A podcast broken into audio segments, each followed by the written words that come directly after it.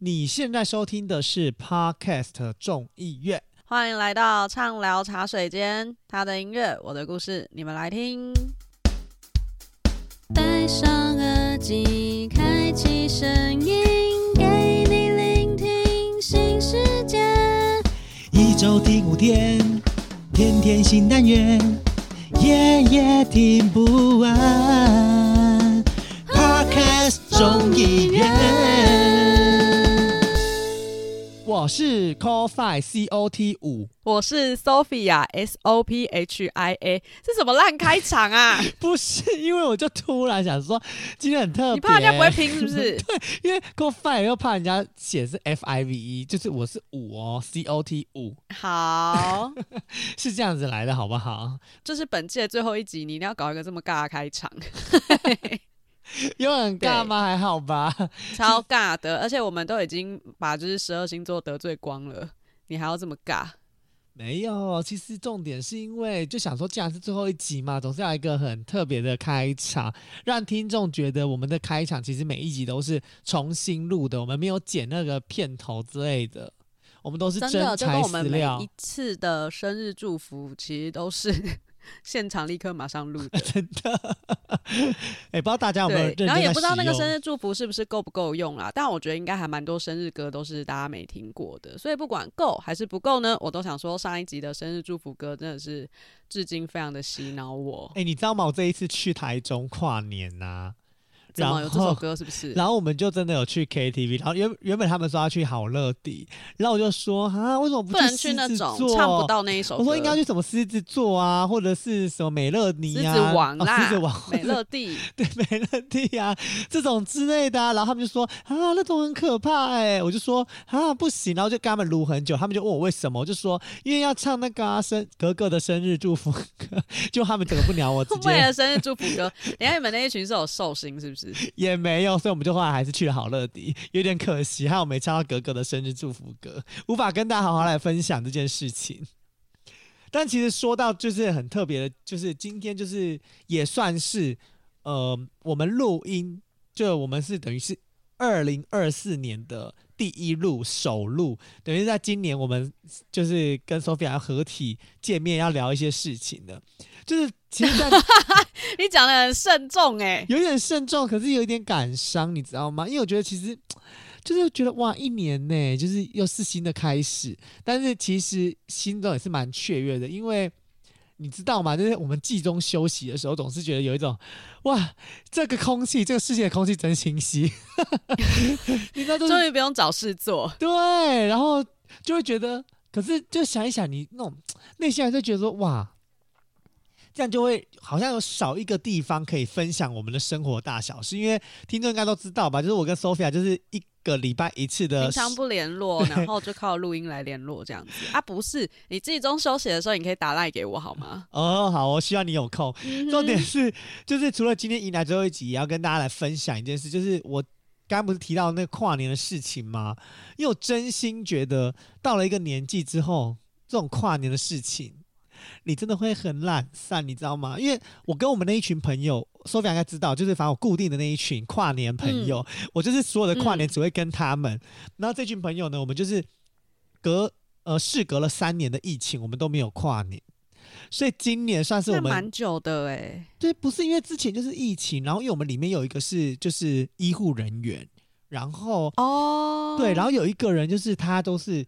在居家办公，他他一直以来都是那种自营自己自己的工作者，所以然后跟餐饮有关，所以他也就是你懂吗？这这就是这些职业染疫都很麻烦，所以其实大家就是觉得说，那就是也不一定要碰面这样子，所以我们其实就是已经睽违三年没有出去，所以现在又突然觉得我们这次在规划的时候，我们就觉得啊，其实跟三五好友哈一起出去，什么事情其实都不重要，去哪里跨年都不重要，重点是你知道，因为三年都不就是疫情的关系，我们没有这种。跨年的聚会，所以我们今年就选了一个台中，因为我们有一个女生，她嫁到台中去了，在疫情的期间嫁人了，所以 因为她嫁过去，然后又生小孩，所以我们就决定那就到台中去，所以我们几个人就是下台中去找她，我们就租了一个房，就是 M B M B 然后就大家在那边就是只有煮一个火锅，然后聊天这样。所以你知道，大家都问我说，我们跨年去哪？你知道跨年很简单，我跨年就是一下到台中之后，我我就从桃园沿路接人，接完人到台中之后，我们就去好乐迪唱歌。然后而且你知道，我们这次去好乐迪，他还说我们最多只能唱三个小时，也不能加时，因为就是很怕后面的人有预定的人就是唱不到。对呀、啊。对，所以后来订到也是蛮厉害的哎、欸。我们很早很早就订了啦，然后后来、哦、没有啊，可是那不是都通常只能一周前预定？对，反正就是我们就是啊、哦，我们原本的想法就是没订到就算了啦，反正就是后来有订到一个三点的场，所以我们就三点唱到六点，可能还没有够晚，所以大家可能还没有要来唱歌，还没有够晚。你是唱下午哦？对啊。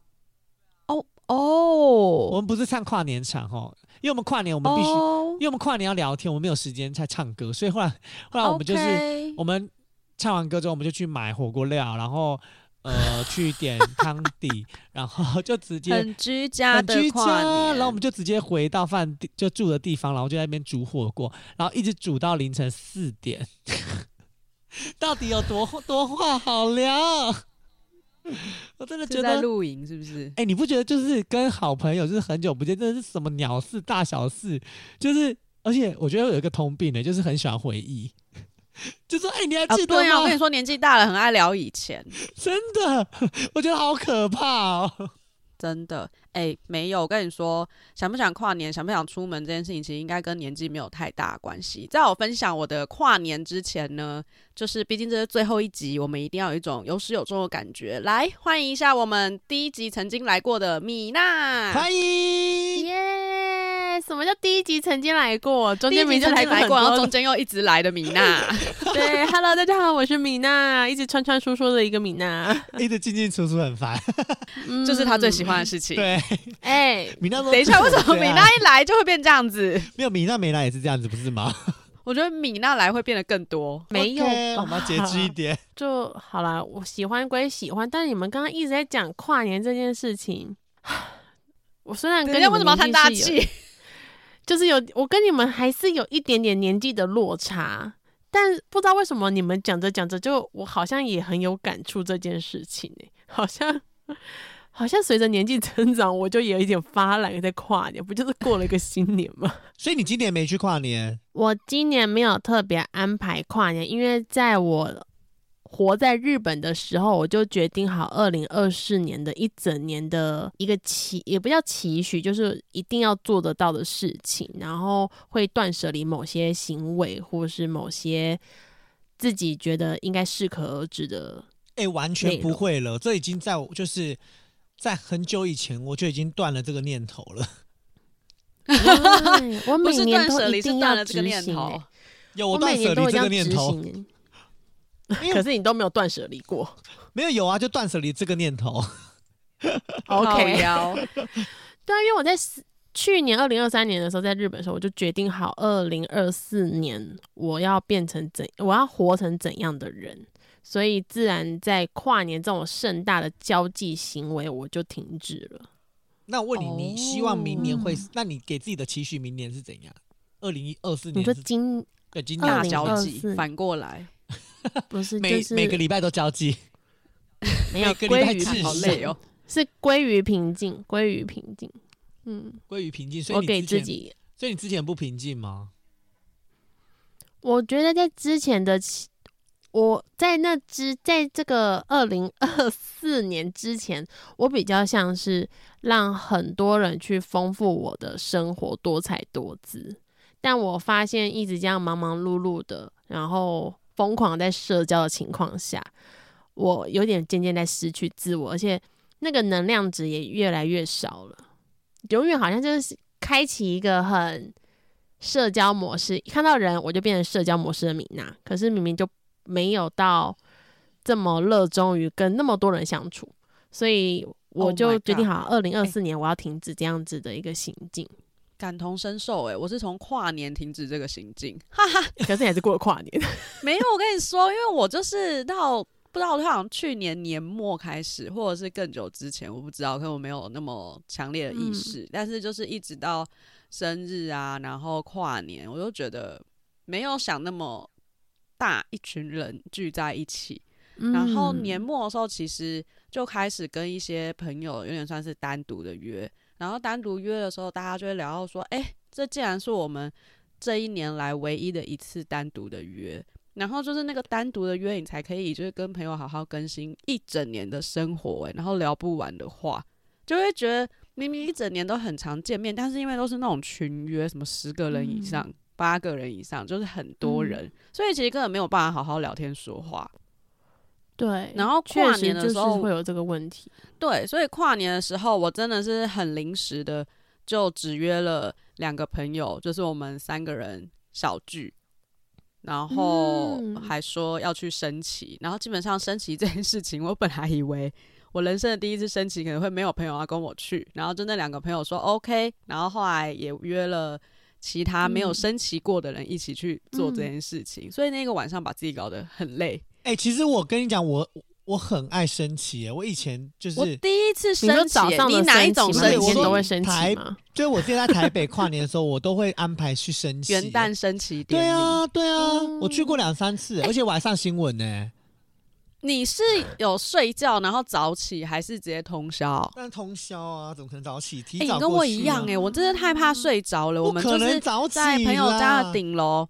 看完烟火，尊重一下早起的人。一点多，真的，我们在一点多，我们就说该出发去东区敲两杯了。我们就这样一路敲到就是清晨，然后我们就说好，可以去总统府了。然后就醉倒在捷运上这样子。然后我朋友到了总统府之后，就是一度还在那边呕吐，我真的觉得超荒唐。看这很糟哎、欸。但是他就吐在路边，他是理性吐，理性吐，而且他是吐吐到很不舒服，对，而且他吐到最高殿堂去，我真的觉得是蛮不容易的。然后就是一直吐吐吐吐到就是真的要升旗的那个时间到，他突然醒了，他说旗在哪里？让我升，我要看。那今年有，所以他还是有很清醒的唱国歌跟唱国旗歌。可是你没有到最里面吗？就安检最里面你们有安检吗？还是在安检门？有啊，我们在最里面啊，我们在总统府正前方。那你们有拿到礼物吗？哦，我跟你说，今年的礼物不是我要讲，是地瓜，一根地瓜，一颗地瓜。他就说元气地瓜，就不是像往年一样，好像会是什么国旗跟围巾之类的吧？因为我之前有去过的朋友都说，之前是发国旗或者是发围巾，然后所以他今年看到上面写。呃，礼物是元气地瓜的时候，他整个傻爆眼，这蛮特别的。嗯、那元气地瓜是煮熟的吗？没有，重点是我们根本不想为了地瓜排队，我们就已经好累好累，然后就好不容易酒醒了，然后又饿又累，狂打哈欠，你知道那妆大概花了一半，然后后来我们就说，看到要我们走路去买麦当劳算了，我们不要地瓜了。地瓜直接不被尊重，对呀、啊，我们就说地瓜哦。很多人排队，嗯、我们就觉得我们不想要排队拿地瓜。所以元气地瓜还是很热卖的啊。元气地瓜就是会不会是后面的人也没有想过要拍什么？有可能、欸，有可能、啊，应该知道，知道，知道，以为是什么毛巾呢？因为主持人有一直在讲说，等下升旗典礼结束之后，可以到我的左手边，然后领取元气地瓜。然后重点是大家超好笑，一直看不到主持人在哪里，就说主持人在哪里，他的左手边到底在哪里？我们要去哪里拿地瓜？哎、欸、有哎、欸，而且你知道吗？这个元气地瓜呢，我刚帮你就是快速的 Google 一下，就是他这个活动结束后，然后会在那个帐篷发放两。两千三百份的元气地瓜，这个元气地瓜不是国家种的，是呃国际青年商会中华民国总会与杰出青年得主呱呱园总经理邱玉祥合作送的。等一下，所以它还限量？对，两千三百份啊！我如果没排到，我是不是会生气？我还是走路去吃麦当劳。哎、欸，你知道呱呱园吗？我知道呱呱园啊。呱呱园就很常吃地瓜，都是吃呱呱园，你知道吗？我知道，这是高级地瓜呱呱园。对对对，哎、欸，所以是元气地瓜不错啊。元气地瓜我知道要到让你破音是不是？对呀、啊，两千三百哎。对啊，好几好歹那个升旗典礼都是万来万去。没有啦，你有进去有进去那个安检区的没有那么多人了。哦，安检区正常去都会不会进去那里吗？不会不会，很多人根本不想进去。为什么又没有很远？就是在外围就好。他们只是要赶，就是对，就是有些蛮多人。不行啊，我觉得一定要到里面，因为里面才会有表演跟什么三军的演出。没有人在看那个啦，唱完歌就走了啦。有啦，那个是在升旗前呢。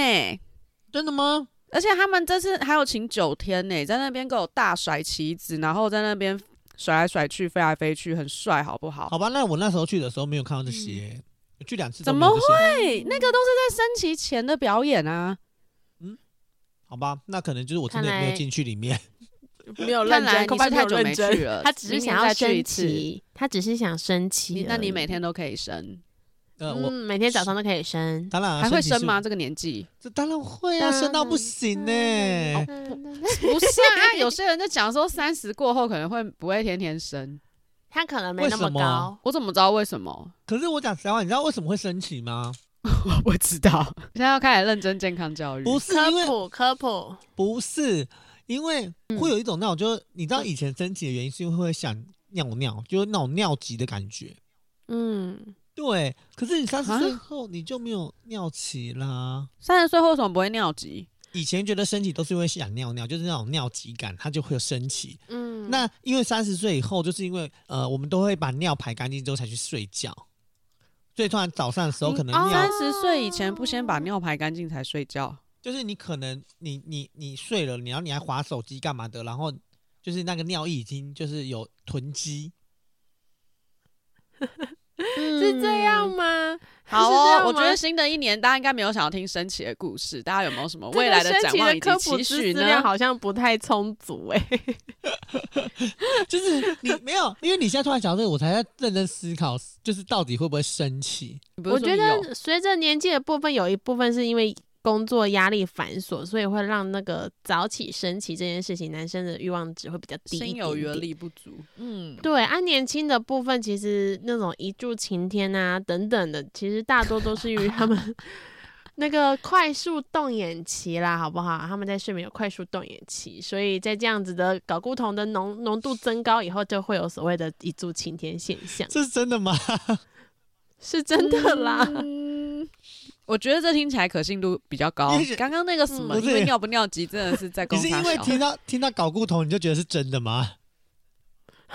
是真的，就是在男性在那个。熟睡的情况下，睡眠时会有快速动眼期。那这个快速动眼期期间呢，睾固酮的浓度会提高，所以就会造成所谓的勃起现象。好那如果这样进入一些深度睡眠时，这件事情就会恢复原貌啦。好，我必须说，就是我相信大家新的一年对自己都有很多未来的展望跟期许，好不好？期许三十岁以后，你一样可以每天升旗，可以努力的在什么什么动眼期，对，一柱擎天，然后在那个什么什么动眼期。的时候都可以有勃起的感觉，祝福大家。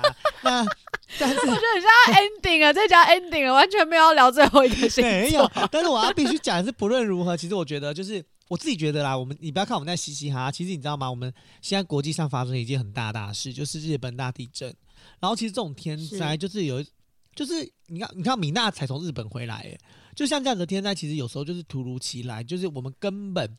不是我们人类可以掌控的，所以我一直都有抱持的一个心态，就是好好过生活，好好活着，为自己每一天丰富精彩的这个人生来喝彩，不要在生活不如意、不顺遂当中去呃过过活。所以我们可以给我们自己一些生活的压力，但是就是可以给我们一点点成长的动力。可是千万不要轻忽自己这一颗。坚韧的稻草，千万不能被压垮。所以，欢乐畅聊每一天这件事情，其实就是真的非常非常重要。我真的觉得，大家如果心情不愉快的话，一定要来听畅聊茶水间，可能可以带给你一点点的快乐。可能或许在你心情不愉悦的时候，你听了我们的节目之后，你可能心情会好一些。但是，不管今天我们在讲什么跨年什么有的没的，毕竟今天是最后一集，所以就由我来跟大家来介绍我们今天要聊的这个星座，叫做天秤座。它的日期呢，在九月二十三号到十月二十三号，它介于处女座之后，天蝎座之前，介于就是这两个星座哦，大家要记得哦。我记起来了，而且我没有想到，我竟然真的上了有始有终的最后一集耶！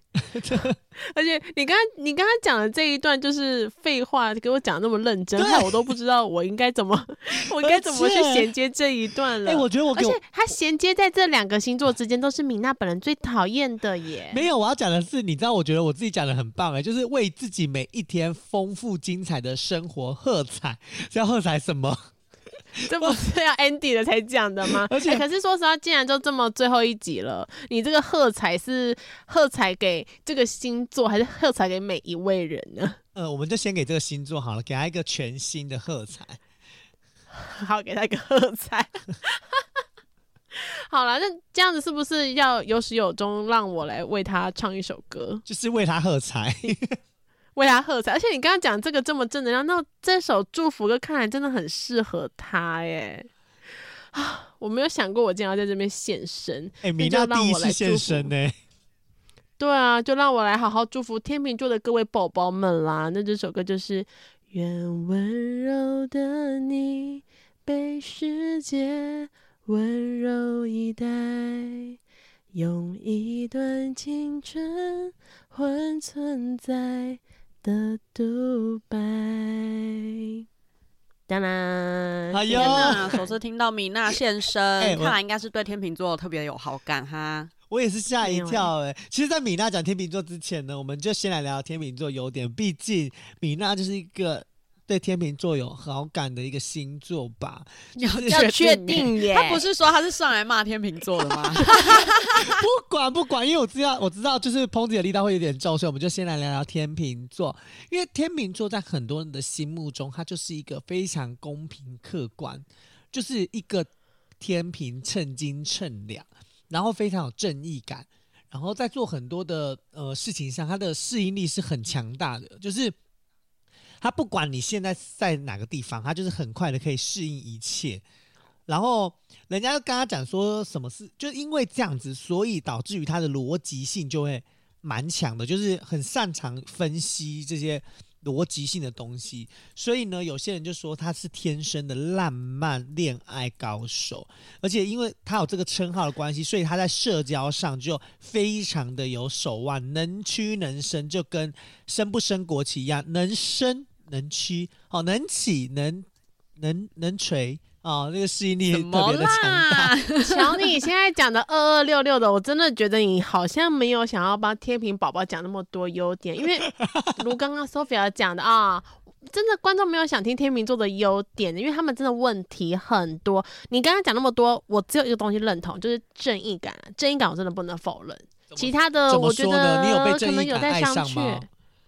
你有被正义感爱上吗？有啊，就有有有有有，真的有真的有，就是他们的正义感让我一瞬间就恋爱萌芽了。让他让你讲一个恋爱萌芽的正义感好了，来先帮天秤座讲讲好的部分，因为等下都不会讲到了。嗯、对，等下都不会再夸奖。我觉得这个是因为我年轻呢、欸，那时候才是个高中生，所以难免会被那种一时的。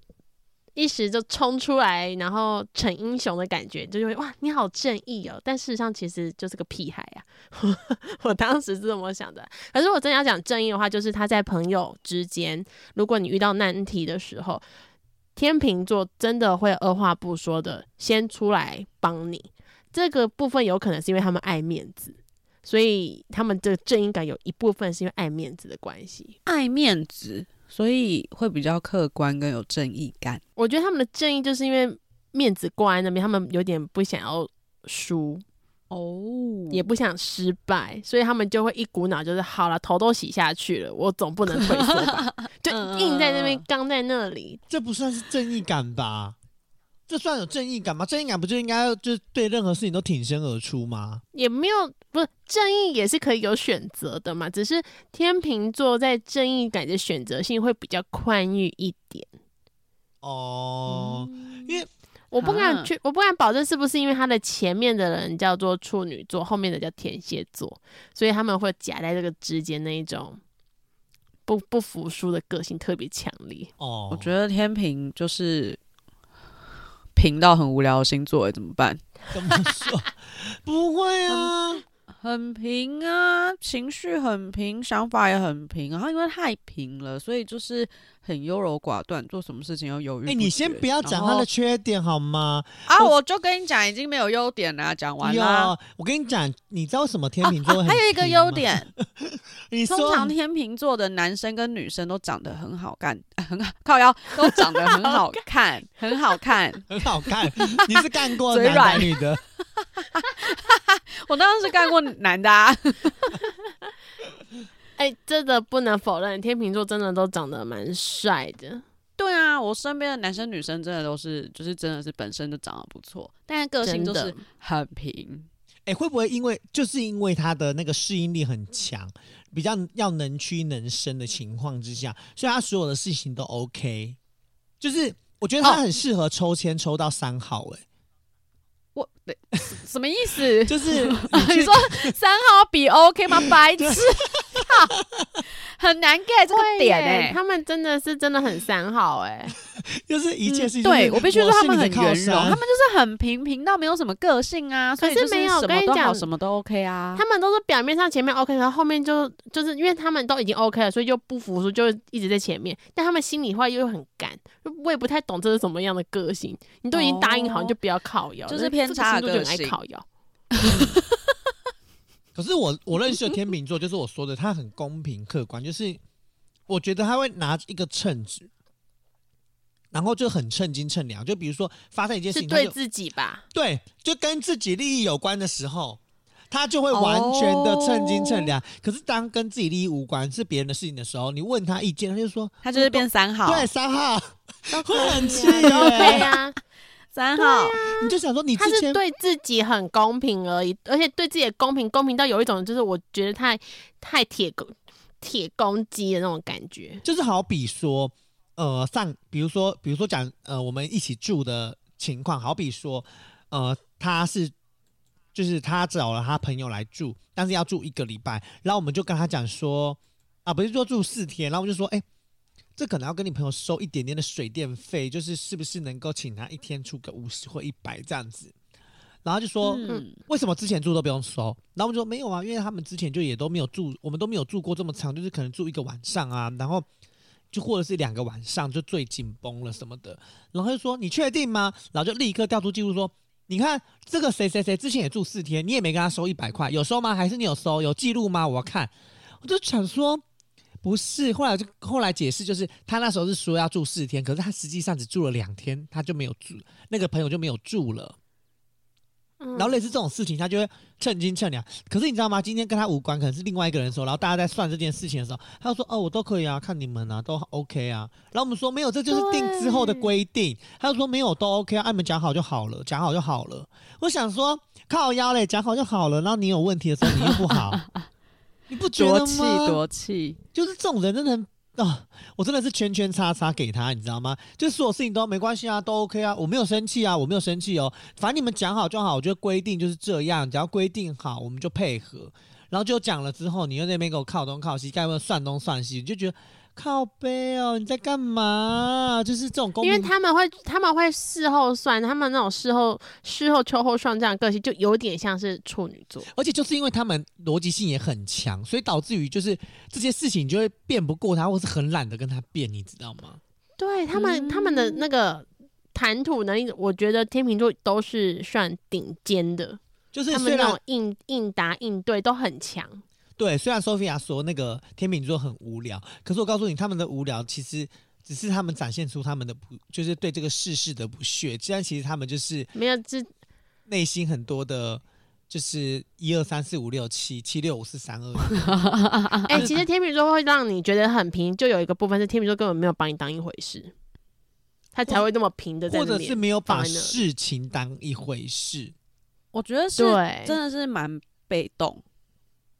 对啊，他们很被动哎、欸，对，很被动。但是你问他，你才会知道哦，他有有放在心上。那我就觉得，那你干嘛不讲？那我们现在就是要来讲的没有用啊，要多评。是，那既然就是既然提到了，就是天秤座这件事情呢，我就不得不说。呃，我们来先送，因为我接下来就是我们要讲一下天秤座的缺点了，因为我们可能缺点会讲很多，为了避免最后一集忘记聊到音乐，所以呢，我就先在讲缺点之前，我们先来介绍一下音乐喽。烦呢，因为我跟你讲，这首歌曲呢，你还你还记得我们之前有一个番外篇吗？就是有录那个 KK Bus 那个年度回馈的部分。嗯，有有有。然后其实我当时就一直很想推这首歌。但是因为我实在觉得，就是这么多的歌单，就是要讲的那内容里面，其实也没有很适合插入。但是我必须说，二零二三年让我很想很喜欢的歌是，就是我接下来要介绍送给天秤，就是天秤座性格的一首歌曲。你是我这辈子最想爱的呀，如果世界剩最后一粒沙，放在心上。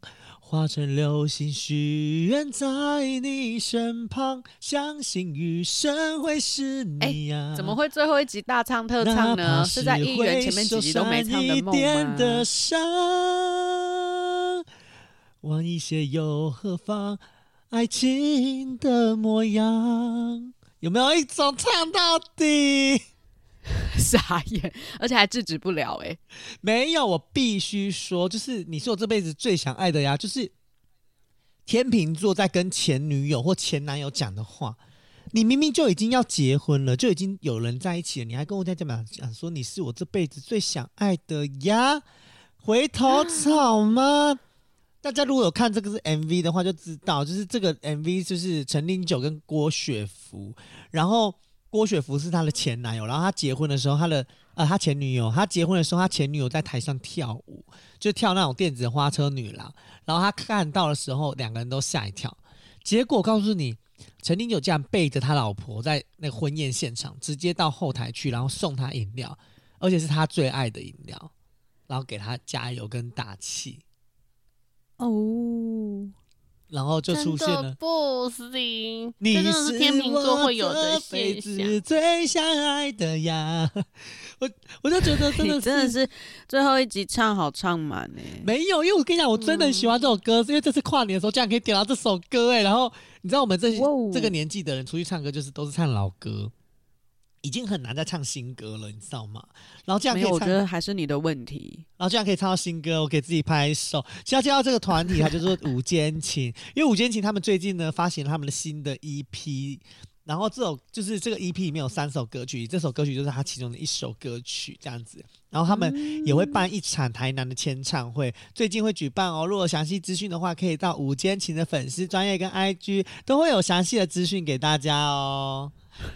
好的，哎、欸，我哎、欸，你们知道这是什么？很像后援会的宣传广告。可是我跟你讲，就是我很，我真的很喜欢五坚情哎。我不知道，就是自从介绍他那个什么零零距离什么的，今年跨年表演蛮精彩的啊。呃，就是他们本身就很精彩，他们这个团体好，因为我觉得他们就是可以。就是你不要说什么五月天这种乐团，我必须说，就是他们算是以，虽然他们都老人，但是以新生代来说，他们应该真的算是目前在台湾的中流砥柱了，算吧，我自己觉得啦，因为他们开五，他们开那个小巨蛋演唱会也是可以，就是满满的人，对啦，是有坐满的，对啊，而且还开两场，哎，这不不错啦，所以我也很期待，就是他们可以有更多的的音乐专辑，因为像他这。他们这一次的这张专辑里面啊，还有一首歌曲也很好笑，叫做《我呃立刻要爆炸》。因为就是黄伟俊之前就是在那个直播里面就说“我立刻要爆炸”，就跟那个店员讲说什么“我要立刻”，我知道。然后他就为了这首 整个夯起来耶，对他为了这首就是这首歌，然后还去就是为了这个词，他就做了这首歌曲，就是“我立刻要爆炸”。嗯、我就觉得很有趣，而且这首歌就这首歌曲的那个。歌词上也写的蛮有味道的，然后重点是他的第三首歌曲，就是他这次的主呃，算是就最后一波最后一首歌曲的主打是《桑格利亚》，你知道 Sangria 吗？不知道，你们你知道还是不知道？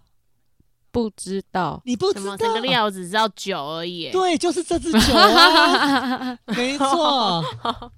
就是是人，就是这支酒，就是西班牙的果酒，就是圣格利亚，就全部都是水果，嗯、就是以水果为基底调的酒。所以它的第三张专第三首歌曲就是圣格利亚，就是我觉得唱起来很像 Mojito 的感觉。嗯，就是整首歌有那种就是那种 Jazz Bossa Nova 慵懒感，嗯、我觉得也很好听。我就完全唱出不一样的午间情，欢迎大家可以全力支持午间情，希望大家都可以成为坚 果。又来。哎、如果你们是坚果，又有听众，又有听我们众议院的众，你们又是我们的粽子的话，你这样不觉得很棒吗？你是坚果，也是粽子，对不对？就是都是一种食物。感觉这个是 新产品呢，是是减重的一种吗？这是一个年菜的一种吗？对啊，就是现在开始推荐大家吃年菜的概念吗？你不可能推荐茶叶还要推荐年菜吧？没有啦，好，我们回头了，那就是这个歌曲就介绍到这边，欢迎大家可以去听。你是我这辈子最爱的呀。好了，言下之意就是要继续骂天秤座了。好，接下来就开放米娜开始全力轰炸。不可能吧？不可能吧？我觉得天秤座这件事情，我们还是要拉回来啦。因为我刚刚有特别特别的去看一下李蒋先生唱这首歌哈，我还是真的蛮心有戚戚焉的。因为我觉得天秤座是一个他的优点，我说到很浪漫的恋爱高手，并不是他其实是浪漫在于分手后的这个感情，他会特别的浪漫的挽回。他在过程里面，交往前或是交往过程，你很难感受到天平的浪漫。天平太务实了，他没有那种人家所谓的什么双子、双鱼的那种浪漫感，他是属于务实派的浪漫。哦，对对，所以对对所以你感受过程里你感受不到天平好像，哎、欸，怎么跟人家好像有落？你是感受不到那种呵护的、百般疼爱的，没有那么细腻。可是该给予温和的呵护的时候，天秤座做得到。但是他的浪漫都在于分手过后，或是吵架过后，那个浪漫你才会看到，有一种 脱裤子放屁的感觉。就是你会，你你你早点做不就好？你为什么一定要现在做？你现在做，我拎走嘛都已经被送了，你现在做什么意思？然后又又好像他做了，你又不可能又继续跟他生气，这样显得自己好像很没有度量，很没有，很没有一种该做到另外一半的原谅感。因为如果你不原谅他，我跟你讲，你就不要让天秤座抓到你的把柄，因为他超会记仇，他可能会说：“好啊，上次你生气的时候，我花多久时间哄你？啊，现在好了，我不高兴了，你连哄我都没有哦。”对啦，对啦，感情就是单向的嘛，不是双向的，很会记仇。所以，我觉得天秤没有错，天平座真的是有一种，他好像做很多事情，他都是已经在记价格了。他已经就是哎、欸，这一次你我做这件事情十块，下一次如果一样事情发生，那你就要一样十块钱还我。没有叫做、嗯、哦，人不一样就价格不一样。就是他们他认为他自己公平，对他认为自己做到这件事情，那你为什么没有做到这件事情？可是如果今天是你先做这件事情，天秤座是哎、欸、没有，是你自己要做的哦，我又没有叫你这样做，所以是你自己要给我这十块钱的，我没有说我要，可是你自己给我我就拿，他会这样子。嗯对，可是如果他自己先付出了，他自己先给予了，比如说吵架，他先安慰你了，他会先记下来，这次是我先低头的，他会先记一个正字哈，开始记一笔一笔一笔，然后就开始累积。哎，我跟你低头十次了，啊，你这一次真的是你有点过火了，应该是你要先跟我低头吧？他就会开始把这些事情，然后就全部拿出来算账。天秤座蛮会记仇的，是我认识三四个天秤座朋友，在对待。情人呢，或是好朋友特别明显。可是如果今天你不是他的情人，你也不是他特好朋友，告诉你，天秤座就是一个大方，没有问题，好啦，都 OK 啦。就天秤座是这种个性，一切都我来，嗯、没关系，没关系。你们这次不要不要想那么多，我来，我来，我来弄，我来弄。很标准的那种设计，呃，社交交际手腕很强的那种个性，像刚刚我们讲的优点，所以他的交际手腕强是限制于在于不熟识，或者是派对活动，或者是多人活动，而不是多人运动啊，多人活动情况下 就会出现了那种交际手腕很强。可是如果是家人啊、好朋友啊、另外一半拍谁，没有这件事情。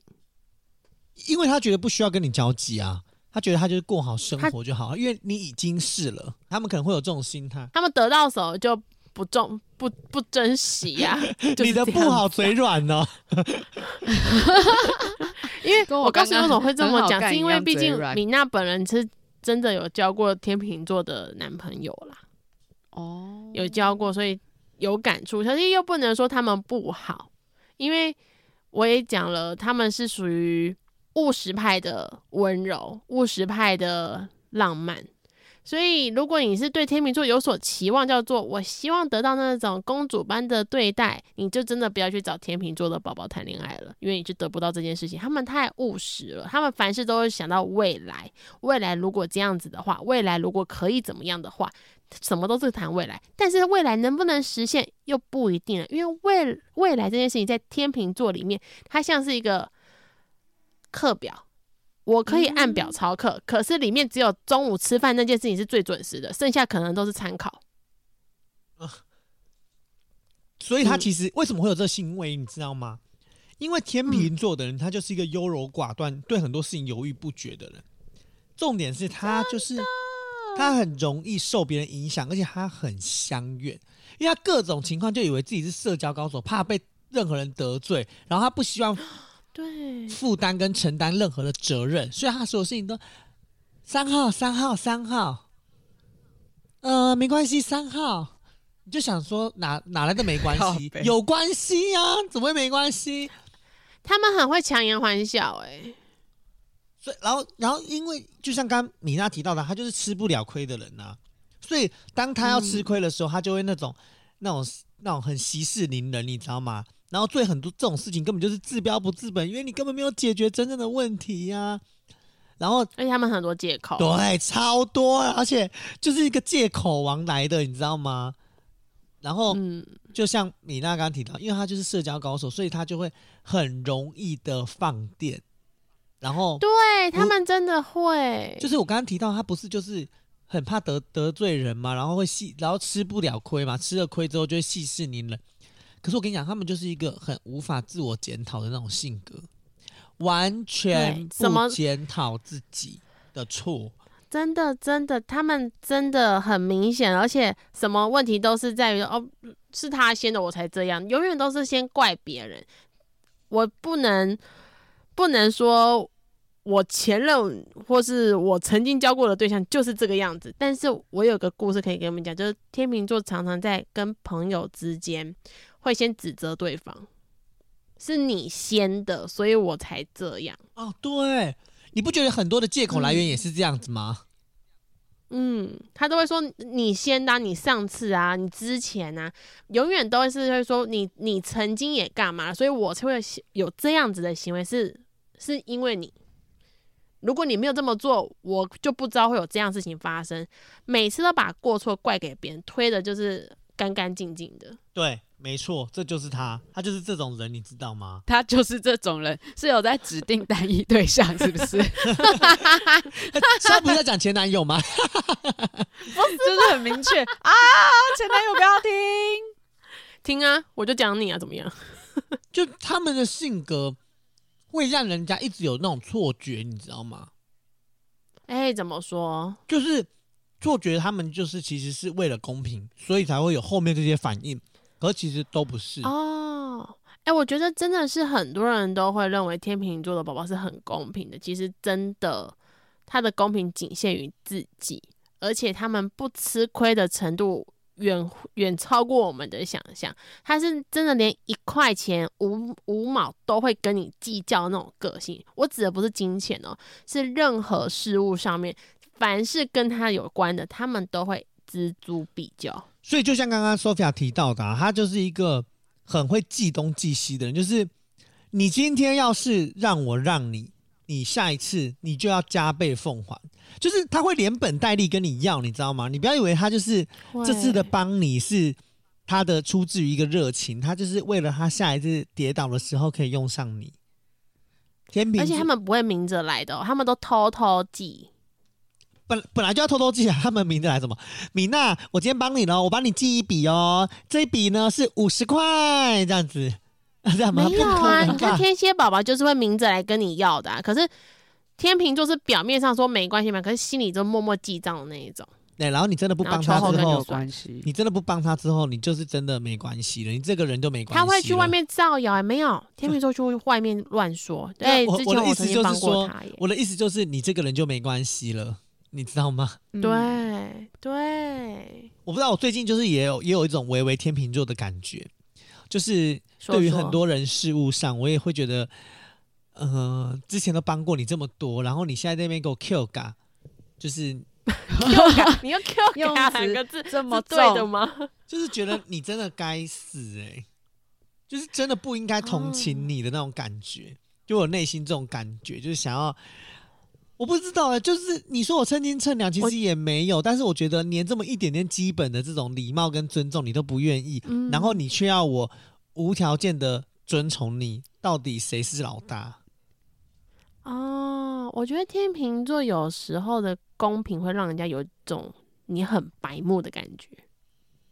对啦，其实就是讲来讲去，就是呃，不管天秤座是是这种白目的公平，或者是说他在爱情的路上看似精彩丰富，但其实优柔寡断。对于爱情，永远都是你是我这辈子最想爱的。呀，那种情绪的话，或许天秤座你还是就是永葆单身，不要再去残害各种人。然后也欢迎你，就是跟天秤座交交朋友的时候，就是不一定要深交，记得他帮你做过的每一件事情，请记录起来，不然你就会成为下一个阶下囚。